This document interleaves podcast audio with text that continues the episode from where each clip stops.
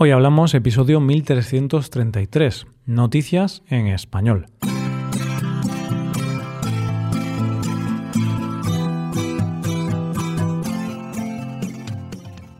Bienvenido a Hoy Hablamos, el podcast para aprender español cada día. ¿Quieres llevar tu español al siguiente nivel? ¿Quieres mejorar tu gramática y enriquecer tu vocabulario? Pues puedes hacerte suscriptor premium para acceder a más de 1300 transcripciones 1.300 hojas de trabajo con ejercicios y explicaciones de español y también podrás acceder al podcast premium que publicamos cada viernes. Ya hay más de 130 episodios disponibles. Hazte suscriptor premium en hoyhablamos.com. Hola oyente, ¿cómo estás? Los jueves, esos días que anuncian el inminente fin de semana y que además nos permiten terminar la semana informados ya que es el día de las noticias en este podcast. Empezaremos hablando de una de las industrias más contaminantes del mundo. Seguiremos con la historia de un hombre que quería cambiar de vida y terminaremos conociendo a una mujer que le pone sentido del humor a un tema como la muerte. Hoy hablamos de noticias en español. Una de las grandes enseñanzas que los padres transmiten a los hijos es esa frase que dice, lo barato sale caro. es cierto que cuando somos más jóvenes nos cuesta un poco entender este concepto, porque básicamente no tenemos dinero propio y creemos que cuanto más barato mejor, porque conseguimos lo mismo, pero a un precio más reducido, y así podemos tener más cosas con el mismo dinero. Más adelante nos damos cuenta de que esas cosas son más baratas por una razón, porque muchas veces son de menos calidad, y no duran tanto como otras de más calidad y que son más caras. Cuando hablamos de este concepto, nos solemos referir a la calidad de la ropa, por ejemplo. Pero en la primera noticia de hoy veremos que este concepto de salir caro también lo es para el medio ambiente. Vivimos inmersos en un consumismo voraz y en el caso de la ropa, que es de lo que va nuestra primera noticia de hoy, el concepto que impera es el llamado fast fashion, es decir, comprar mucha ropa y cambiar de ropa con mucha frecuencia. Pero claro, según la Agencia Europea de Medio Ambiente, el uso de la ropa en Europa tiene, de media, el cuarto mayor impacto sobre el medio ambiente y el clima, solo superado por los alimentos, la vivienda y el transporte. Y es que para producir esta ropa hay un elevadísimo consumo de agua y de energía, de materias primas de muy mala calidad y muy contaminantes, y productos químicos, microplásticos y más elementos contaminantes. Es decir, que para producir toda esta gran cantidad de ropa se produce también más contaminación. Y es por eso que la Unión Europea pretende frenar este consumo de ropa de mala calidad, muy contaminante y que dura muy poco. Así, parece ser que la Comisión Europea pretende implementar una forma de producción y consumo diferente, donde la idea es crear ropa menos contaminante, y sobre todo de más calidad y más duradera para frenar el consumo desorbitado y por lo tanto la producción desorbitada. Según las palabras de la Comisión, implementar medidas enérgicas contra este tipo de producción a través de propuestas para hacer que las prendas hechas en el territorio sean más duraderas, reutilizables, reparables y reciclables. No es sencillo porque es cambiar la industria, sobre todo la industria de las grandes multinacionales, que es donde la mayoría de nosotros compramos. Dicen que la idea es que los fabricantes deberán cerciorarse de que sus prendas sean ecológicas y resistentes, al mismo tiempo que los consumidores recibirán más información sobre cómo reutilizar, reparar y reciclar.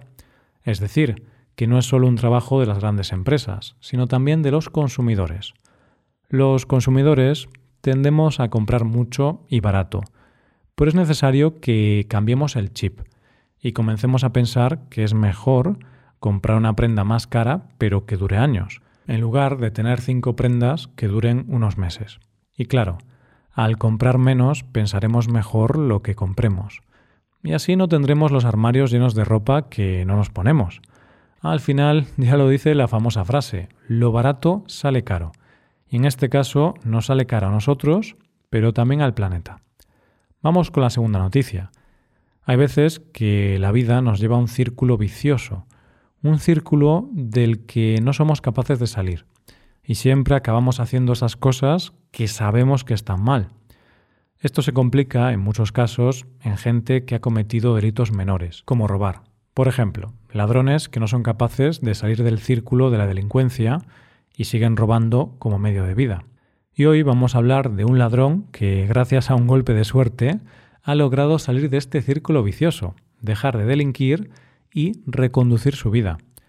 El protagonista de nuestra segunda noticia de hoy se llama Marcelo Paredes.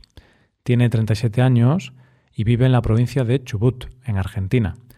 Marcelo, más conocido como Rambito, es un delincuente conocido en la zona.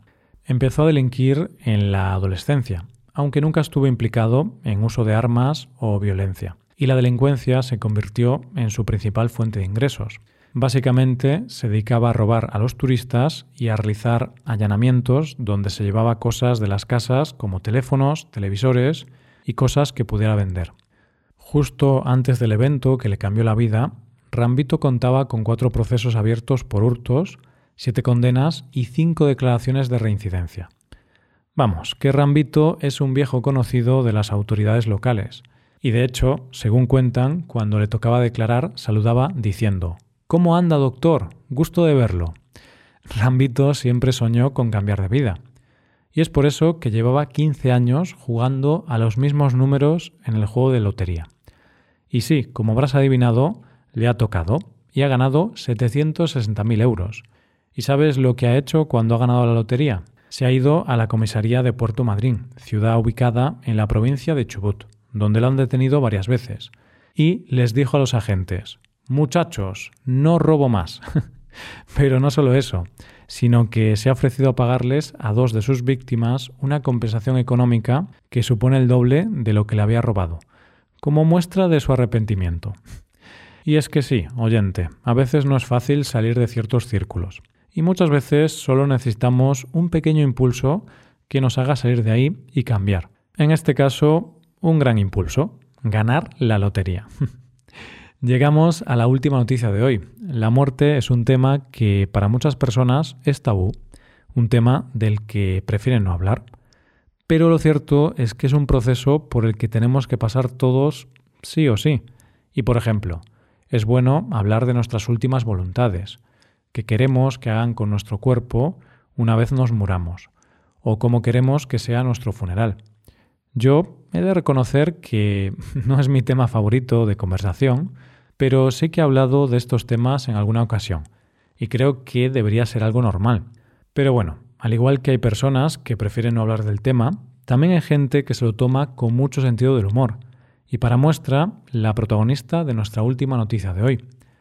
A nuestra protagonista la conoceremos tal y como se la conoce en la red social TikTok, la abuela Droniak, que tiene 92 años y cuenta con 4 millones de seguidores. Sus vídeos son conocidos porque cuenta con naturalidad y sentido del humor las cosas divertidas que le ocurren por ser famosa. No olvidemos el hecho de que tiene 92 años, cosa que me parece muy admirable, porque con esa edad no es fácil adaptarse a todos los cambios recientes y nuevas tecnologías que han aparecido en los últimos años, como las redes sociales. La noticia viene por uno de los últimos vídeos que ha subido, que se ha convertido en viral, de hecho, tiene más de 25 millones de reproducciones. ¿Qué pasa en ese vídeo para que se haya convertido en viral? La abuela Droniak es consciente de su edad y es normal que piense en cosas como en su funeral. Pero, en lugar de contárselo a sus familiares o amigos más íntimos, ha compartido en su perfil cómo quiere que sea su funeral. Lo ha hecho exponiendo las tres principales peticiones que tiene para ese día, ya que ella quiere que ese día sea más un festejo que una despedida. Así, su primera petición tiene que ver con lo que harán los demás, es decir, que les pide que lloren, pero no demasiado. Es más, les dice, no hagáis el ridículo. La segunda petición tiene más que ver con un veto, ya que pide que no se deje entrar a una tal Berza, y no quiere que entre ni que la llamen. No sabemos quién es esa tal Berza, pero está claro que algo grave le tuvo que pasar con ella en el pasado. y la tercera y última petición tiene que ver con ese concepto de fiesta, ya que les pide a los asistentes a su funeral que se emborrachen después del funeral. Más concretamente, les pide que tomen una copa por ella. Imagínate las reacciones al vídeo, donde la gente le ha dicho que tiene que aguantar muchos más años para seguir haciendo feliz a la gente. Pero claro, eso es algo que ya no puede controlar. Y muchos de sus seguidores le han prometido que no lo dude, que cuando ella falte se tomarán algo a su salud. Yo soy de la idea de que es importante especificar o dejar claro lo que queremos que pase cuando faltemos, más que nada por facilitar la vida a los demás. Pero tengo que reconocer que admiro mucho a la gente que es capaz de hablar de ese tema con sentido del humor, porque esas personas sí que hacen la vida más fácil a los demás. Y esto es todo por hoy, ya llegamos al final del episodio. Antes de acabar, recuerda que puedes utilizar este podcast en tu rutina de aprendizaje, usando las transcripciones, explicaciones y ejercicios que ofrecemos en nuestra web. Para ver ese contenido tienes que hacerte suscriptor premium en hoyhablamos.com. Esto es todo, mañana volvemos con dos nuevos episodios. Lo dicho, nos vemos en los episodios de mañana. Pasa un buen día, hasta mañana.